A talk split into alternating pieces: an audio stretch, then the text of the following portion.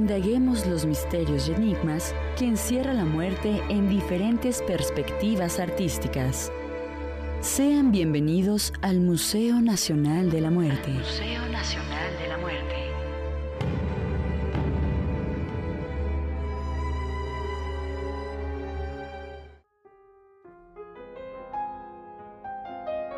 Bienvenidos sean a este nuevo episodio de nuestro podcast del Museo Nacional de la Muerte.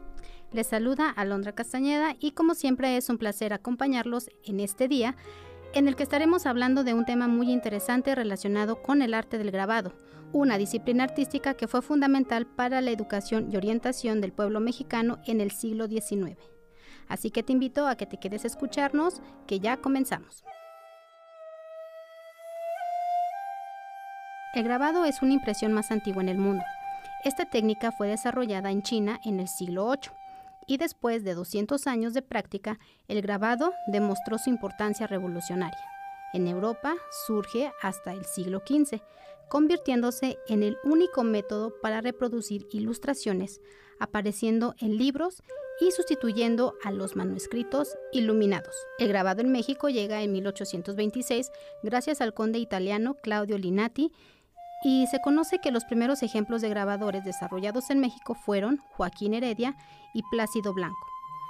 A finales del siglo XIX, la crítica social se pudo hacer gracias a la estampa satírica que generó un enorme potencial de imágenes donde la gráfica como denuncia se manifestó en una realidad satírica, burlona y punzante y el cartel callejero se convirtió en el medio de denuncia que dio la voz al pueblo y trastocó la palabra mediante el grito desesperante.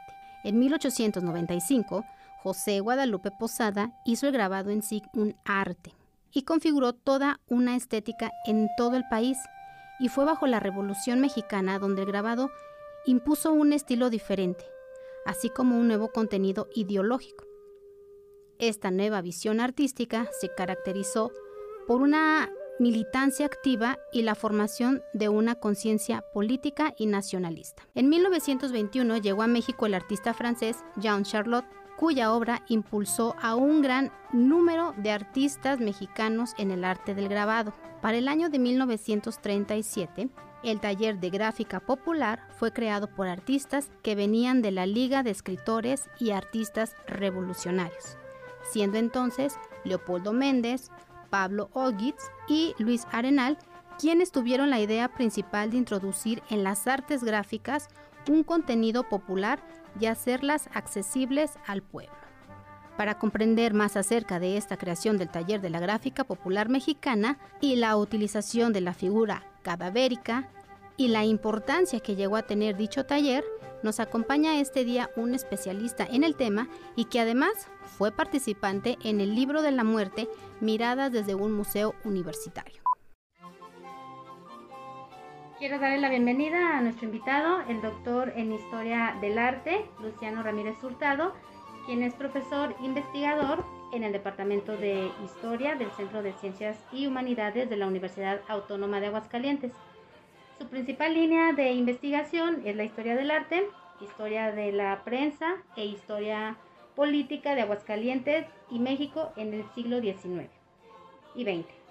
Aunque también se ha interesado en temas de la educación, historia de la fotografía e historia cultural desde la perspectiva de los estudios regionales o microhistoria. Muchas gracias doctor, bienvenido a nuestro podcast. Gracias a ti, Alondra, por la invitación.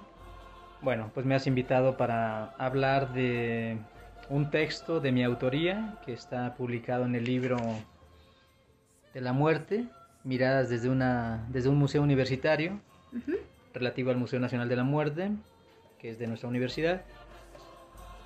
Em, a propósito de un texto que escribí sobre una serie de grabados que forman parte de la colección del Museo Nacional de la Muerte, justamente. Pues bueno, em, eh, mi texto se llama El tema de la muerte y el taller de gráfica popular, porque efectivamente en esta institución cultural que es el taller de gráfica popular, em, es un organismo que se creó por allá por 1937 a partir de un desprendimiento que hubo de la Liga de Escritores y Artistas Revolucionarios, Leopoldo Méndez y algunos otros artistas ya no estaban tan conformes de pertenecer a, la, a, esa liga, entonces eh, fundan el taller de gráfica popular. En aquella época, si recordamos, es el cardenismo, es cuando el presidente de la República era el general Lázaro Cárdenas, entonces estaba haciendo cambios drásticos en el país, una, reforma profunda en materia agraria, eh, vendría la expropiación petrolera, una serie de derechos en favor de los trabajadores, en fin, transformaciones profundas y radicales. Acumuladas también al desorden que también había en el mundo, porque no nada más era en México, sino también había un conflicto en China, en Japón, este, Alemania, ahí también empieza este movimiento por Adolfo Hitler y todas estas cosas, que, también aunaron a que los artistas este, empezaran a hablar de estos temas, pues de cierta forma catastróficos, ¿no? Para, ese tiempo. Eh, es, es, es, verdad, eh, este contexto mundial al que aludes es muy importante porque también los integrantes del taller de gráfica popular se van a preocupar por pues por los problemas que están sucediendo en otras partes del planeta, ¿no? Entonces ya estaba el, el nazifascismo eh, en el poder en, en, algunos países, principalmente en Alemania y bueno, Italia también desde luego, y aludiste a Japón. Entonces eh, estaba por desencadenarse la Segunda Guerra Mundial ¿no? entre los países del eje y los países aliados. Y fue una guerra de grandes dimensiones, catastrófica efectivamente y, los miembros del taller de gráfica popular se van a interesar también por ello, ¿no? Pues básicamente les, les preocupaba lo que sucedía en México, el tema de las injusticias social, económica, eh, política y desde luego también eh, luchar en contra del fascismo, del nazifascismo como, como se decía en, en la literatura de aquella época. Entonces es muy interesante el fenómeno porque en ese taller de gráfica popular lo que hacen era discutir de manera colectiva cuáles eran los problemas que aquejaban al mundo y a nuestro país y hacían desde luego grabados, ¿no?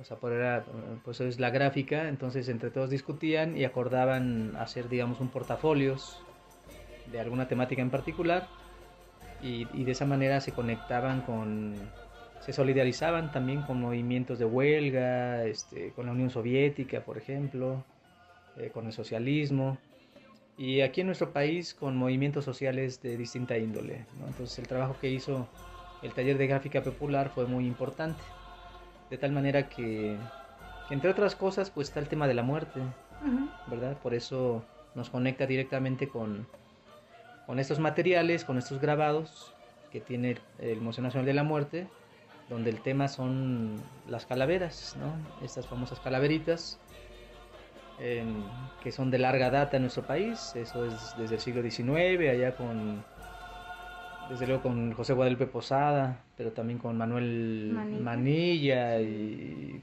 algunos más, ¿no? Entonces, eh, la caricatura política y en particular las calaveras ha sido, digamos, em, muy recurrido por los artistas y, no se diga por los artistas de la gráfica. y esto fue un homenaje como a Posada, o bueno, no un homenaje, sino como hacer referente en las calaveras de Posada para retomarlas en el taller, o fue parte de la idea de los eh, artistas de, de, continuar con esta mofa que, que realizaban este, tanto Manilla como Posada pero ahora con este tema este, de interés a, la sociedad en sí. Sí, mira, no dudo que hayan tenido en la cabeza eh, y en la mente los grabados de José Guadalupe Posada, yo creo que sí, pero, pero sabían que su realidad era otra y que ellos podían también hacer crítica social a partir de sus propios expresiones visuales, ¿no? de sus propias maneras de trabajar, sus propios estilos y una realidad bien diferente que era la de la postrevolución en relación con la época que le tocó a, a Posada, ¿no? que es de finales del siglo XIX, el porfiriato. Em, mira, el caso de Leopoldo Méndez, que es el que fundó el taller de gráfica popular, pues él sí pasó un tiempo en la, en la Academia de Bellas Artes, en la Escuela Nacional de Bellas Artes. Tomó alguna capacitación académica, por lo tanto. Eh, tuvo algunos maestros y, desarrolló un estilo propio. Em, Saturnino Herrán fue uno de sus profesores. Saturnino Herrán. Entonces, entonces para, la, para los historiadores de la gráfica en México, Leopoldo Méndez es como un continuador de José Guadalupe Posada. Pero, repito, es, es otra época, es otra la realidad histórica y son otras las preocupaciones de un mundo más convulsionado, precisamente por lo que acabamos de comentar de la, la Segunda Guerra Mundial. Termina la Segunda Guerra Mundial y sigue el problema ahí con, con, tratar de destruir el, el, el, nazifascismo en algunos países. Eh, la burguesía, ¿no? les preocupaba mucho el tema de la burguesía en general, que la veían como, como voraz, como aplastante, como como un ente que, está destruyendo y aprovechándose de la producción y la mano de obra de los obreros. Entonces por eso se solidarizan sobre todo con, los movimientos sindicales, con las huelgas, ¿verdad? En México y, en otras partes del mundo. Tenían incluso una red de conexiones, por ejemplo, con la Unión Soviética, con eh, Checoslovaquia, eh, con España, ¿verdad? También tuvieron su propia guerra civil del 36 al 39. Entonces, los integrantes del taller de gráfica popular están conectados con movimientos de izquierda, socialistas, en distintas partes del planeta. Y, eso lo vuelve muy interesante porque en sus calaveras aparece esa, esa problemática ¿no? que, les preocupaba. Entonces sí, afortunadamente eh, nuestro Museo Nacional de la Muerte tiene varios grabados eh, en distintos soportes, en, distintas técnicas, ¿no? Por ejemplo, hay grabados en, linóleo, hay grabados este, en, madera, y bueno, con el tema de la muerte, pues estas, estos grabados este, originales que tengo entendido que sobre todo son de la colección de, Mercurio López Casillas. Lo importante es que ahí están en exhibición y bueno, son, son realmente muy interesantes, muy, muy interesantes. Eh, te pudiera más o menos comentar un poco de la, de la temática de varios de ellos y, los autores. Sí, claro. Por ejemplo, hay uno que se llama eh, Intentos de Victoriano Huerta por liquidar el zapatismo de Alberto Beltrán. Alberto Beltrán es un grabador que entró en la segunda generación del taller de gráfica popular, allá por 1944, em, y que tiene unos grabados estupendos, ¿no? Entonces, este que se llama Intentos de Victoriano Huerta por liquidar el zapatismo, pues podemos ver eh, una escena dramática que ubica en el contexto histórico de 1912, es decir, durante la revolución y es el momento en que el general Victoriano Huerta eh, quiere liquidar al Ejército Libertador del Sur en el estado de Morelos y manda al Ejército Federal a incendiar eh, los pueblos, las aldeas, a quemar, a arrasar, a llevarse a la gente incluso, a desarraigarlos. Y eso es lo que, lo que muestra ese grabado, ¿no? Con un dramatismo donde vemos a una mujer en primer plano que está muerta, como que se integra la tierra, ¿verdad? Al suelo, porque sabemos que los zapatistas, su principal demanda era la lucha por la tierra, el reparto agrario. Pero vemos al fondo escenas donde hay pueblos incendiándose, las aldeas, el ejército fuertemente armado está matando gente, está llevándose a las personas, niños, jóvenes, mujeres, llevándoselos de un pueblo a otro, pues porque lo que quieren es sofocar la rebelión de eh, los integrantes del Ejército Libertador del Sur. Entonces una, es, una, es un estupendo mural que hizo Alberto Beltrán con la técnica en linóleo.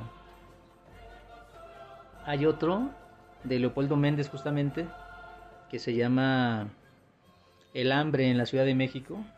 en 1915, o sea, está ubicada en el contexto de 1915, y se refiere a este momento también sumamente dramático en el que la Ciudad de México, la capital del país, eh, hubo falta de alimentos y la gente estaba muriendo de hambre, literalmente. Entonces pone una escena donde en primer plano se ve a una mujer famélica acompañada de tres niños harapientos, eh, descalzos, incluso hay un perro por ahí flaco enseñando las costillas, mientras observan que un par de hombres están eh, con un animal, con un caballo muerto, y le están arrancando pedazos de carne al cadáver del, del caballo, pues porque la gente tiene hambre y necesita comer lo que sea para no morir de hambre. Y es una escena semi-rural porque se ve que es un poco el campo y al fondo se alcanza a ver el Ángel de la Independencia y, y, el edificio del Departamento del Distrito Federal, ¿no? O sea, es en la capital de la República. Es otro grabado también lleno de, enorme dramatismo. Y bueno, muchos de esos grabados que tiene el Museo, Nacional de la Muerte fueron realizados por allá en la década de los años 30, 40, 50, incluso en los 60. Entonces es una época de la postrevolución donde pues había una, una, serie de problemáticas que se ven reflejados en los grabados justamente. Hay otro también muy interesante eh, que hace Leopoldo Méndez y que fue publicado en la revista Frente a Frente que era el órgano de difusión de la Liga de Escritores y Artistas Revolucionarios. Es un grado de 1934 y que se llama Calaveras del Mausoleo Nacional. Y representa, es una crítica a la política cultural del país y a los artistas incluso de moda. Representa como una obra dramática, un teatro donde unas calaveras están en, el escenario. Eh, están siendo aplaudidas y ponen en primer plano a un personaje semicalvo que dice Cuarta Internacional y está sentado en una silla que tiene un signo de pesos. Esto lo que están representando es que ese personaje se vendió. Y ese personaje es Diego Rivera. Diego Rivera, el gran muralista mexicano, que en esos momentos estaba pintando en el Palacio Nacional y que eh, aun cuando había estado afiliado al Partido Comunista Mexicano, el propio partido lo expulsó eh, porque pensaba que no comulgaba ya con los principios del comunismo internacional y que realmente ya es alguien que se había vendido, digamos, al gobierno. Entonces es un poco lo que, lo que aluden, ¿no? El otro personaje tiene en la frente PNR, que significa Partido Nacional Revolucionario, o sea, es el partido en el poder, el antecedente del PRI, digamos, y representa a un general y político Riva Palacio. Y estos personajes lo que están haciendo es, e, este general Riva Palacio lo que hace es que le pide a un policía que, saque del teatro a, a dos personas, a dos calaveras, porque están haciendo escándalo, ¿no? Entonces como que no quieren gente que, sea disonante con, ese movimiento político, cultural, en donde se supone que está Carlos Chávez, por ejemplo, este músico. es un poco ambigua y se presta a interpretaciones, pero lo que está representando es el clasismo de la clase política y de la élite artística eh, para sacar a gente que no está en su grupo, ni a su nivel. Entonces, hay, hay crítica, hay crítica política y hay crítica a la política cultural. artistas también estaban divididos. Sí, claro. Por un lado, este, quienes hacían parte a los partidos o eran parte del gobierno en turno y los otros artistas que luchaban contra, contra, esta, contra el gobierno. Sí. Sí, sí, los artistas no siempre están unidos, entonces hay algunos que son más oficialistas y participan de, del discurso político y este y además eh, el gobierno les da chamba, les da trabajo y a otros no, a otros no les da trabajo, no les da oportunidades y por lo tanto estos son como movimientos un tanto discordantes, ¿no? Y claro que hacen críticas y en este caso desde la gráfica. ¿Ves? Entonces se presta, digamos, para, para distintos análisis, ¿no? Y luego ya hay otros grabados, por ejemplo, hay uno de también de Alberto Beltrán, que se llama Calavera de Macrina Rabadán. Y aquí lo que pone es a esta mujer que está en el pues está pronunciando un discurso en la, en la Cámara, en, la Cámara Legislativa, y se refiere a este momento donde en los años 50, en la época del presidente Adolfo Ruiz Cortines, eh, las mujeres que habían estado luchando por el sufragio, por, poder votar, eh, finalmente lo consiguen.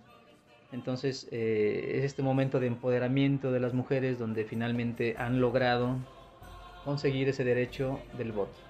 Hay otros, em, por ejemplo, otro de Leopoldo Méndez que se llama Welcome, Welcome. Y es interesante también porque representa el momento en que unos, em, unos individuos han, han, bajado del avión, o sea, están en el aeropuerto de la Ciudad de México y traen bajo el brazo un portafolio que dice Chicago Gangsters Company. Y con pancartas los reciben un par de presos y los letreros dicen welcome esta ciudad es tuya welcome compitas ¿no? aquí lo que están representando es que pues que hay grupos delincuenciales que son bien recibidos que empiezan a, corroer por ahí en la sociedad y que el gobierno se hace un poco de la vista gorda y no pone cartas en el asunto, ¿verdad? Entonces eh, son problemas, digamos, que incluso son de una tremenda actualidad, ¿no? Sí. Pudiéramos, pudiéramos pensarlo. Y todos esos son calaveras, ¿no? Todos son calaveras. Estos grabados, ¿cómo los aceptaba la sociedad? ¿Eran bien aceptados? ¿Eran rechazados? ¿O se, se familiarizaban realmente con lo que estaba sucediendo? ¿Los impulsaba a algo como la como sociedad? Yo creo que sí, yo creo que eran bien recibidos.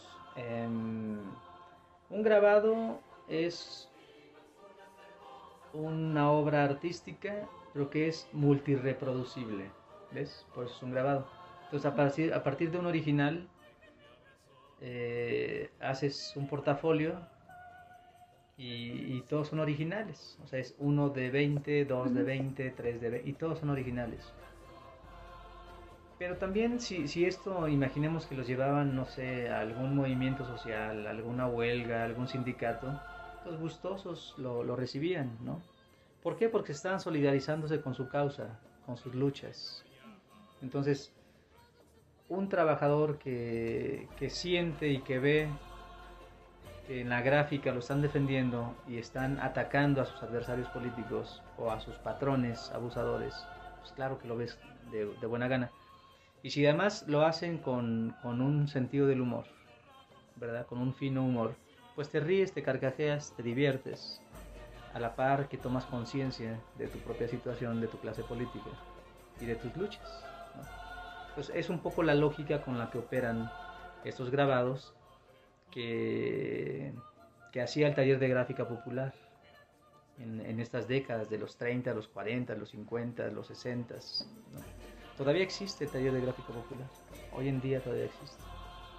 Ya muy desdibujado, muy disminuido, porque ya la realidad del país también es muy otra de este momento histórico, de estas décadas eh, que estaban encabezadas incluso por Leopoldo Méndez. ¿no? Leopoldo Méndez, él mismo fue un artista de escasos recursos, era, muy humilde originalmente, y, estuvo realmente comprometido con las causas políticas y sociales de, los desprotegidos. Entonces, claro que los veían bien, sus pares, sus iguales. Eh, a lo mejor al gobierno no le gustaba tanto, claro. porque lo están criticando, sí. ¿verdad? Y a la clase política no le gustaba tanto porque se están burlando de ellos. Pero, pero ese es el, el fin de la, de la caricatura, hasta nuestros días. Hasta nuestros días. ¿Qué es lo que hace un caricaturista, un monero?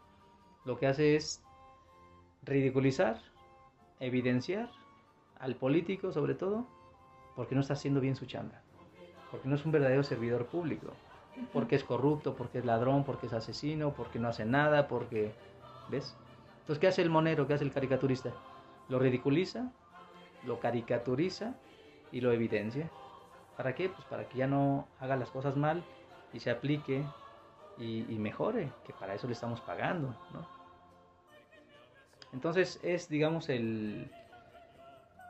Está emparentado lo que es la gráfica de, de estos grabados con lo que es la caricatura política. De larga data en nuestro país desde el siglo XIX. Ya por allá desde 1827-28 había caricatura política en México recién independizado el país respecto de España. Muchos artistas que han salido precisamente de, este taller a, lo largo de, todo este periodo y que también tenemos parte de, obra de, quienes han salido de, este taller en el museo, nada más que está concentrada precisamente en otra área, pero lo que es básicamente taller de gráfica popular en sus inicios y el transcurso está, está específicamente este, en el taller de gráfica. Pero, por ejemplo, uno de los que salieron del taller, pues fue Bajonero, Octavio Bajonero Gil. El donador de, estas piezas, de la colección del museo. Y entonces, pues también es, es, grato que artistas que han estado luchando con estas causas hayan llegado a, traer también algo de, de ello al Museo de la Moda. Así es, pues acabas de encontrar ahí una conexión muy interesante entre, entre Bajonero Gil y el taller de gráfica popular y el museo. ¿no? Efectivamente, sabemos que, que, una buena parte de la colección del museo pues era la colección particular del propio artista Bajonero Gil. ¿no? Entonces, efectivamente, en buena medida se debe el museo a, a esa donación. Claro que con el tiempo pues se han hecho otras gestiones para que hayan otras donaciones, otras adquisiciones y eso lo ha enriquecido notablemente. ¿Algo más que nos quisiera compartir, que nos quisiera agregar para, cerrar con, el tema del taller de gráfica popular? No, no, pues este, ahí está el libro, ese que publicó bilingüe la universidad, es muy bonito, es muy interesante y, y los temas ahí plasmados y los autores que escriben, yo creo que todos son gente competente, experta en sus distintas áreas del conocimiento. Y, nada, pues el museo ahí está, es bello. Ojalá y se enriqueciera con nuevas adquisiciones, eh, ¿verdad? Y se implementaran otro tipo de, estrategias de, acercamiento para atraer más gente y que realmente se convierta en un museo vivo, en un museo que, que su comunidad lo quiera, lo, lo, lo disfrute, lo presuma y atraiga más gente ¿no? de otras latitudes, tanto de México como del extranjero. Pues bueno, doctor, le agradezco mucho que nos haya abierto su espacio y que también nos haya llenado de conocimiento acerca del taller de gráfica popular y por supuesto participar con nosotros en nuestro podcast.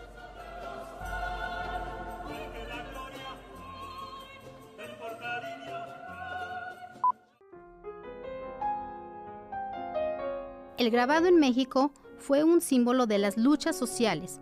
Representó el campo con sus magueyes y paisajes campiranos, también áridos y en la miseria, a sus campesinos y obreros que sostuvieron con su trabajo el desarrollo industrial del país sin obtener los beneficios que contribuyeran a elevar su nivel de vida. No cabe duda que el grabado ha sido un parteaguas para muchos artistas y muchos temas controversiales que hoy en día se siguen manifestando y que el arte del grabado no pasa de moda, pues de él se sostienen algunos artistas para seguir pronunciándose ante estas diversas situaciones que convergen en nuestro país. Es momento de despedirnos, no sin antes invitarlos a que escuchen nuestros episodios anteriores y también a que nos sigan en nuestras redes sociales, donde podrán ver contenido de la colección del museo entre otros. Nos encuentran como Museo Nacional de la Muerte, YouTube, Spotify, Facebook e Instagram. Síguenos para que conozcan más acerca del museo, porque les recuerdo que el museo permanece cerrado, ya que se encuentra renovándose para ustedes. Gracias, nos escuchamos en el próximo episodio.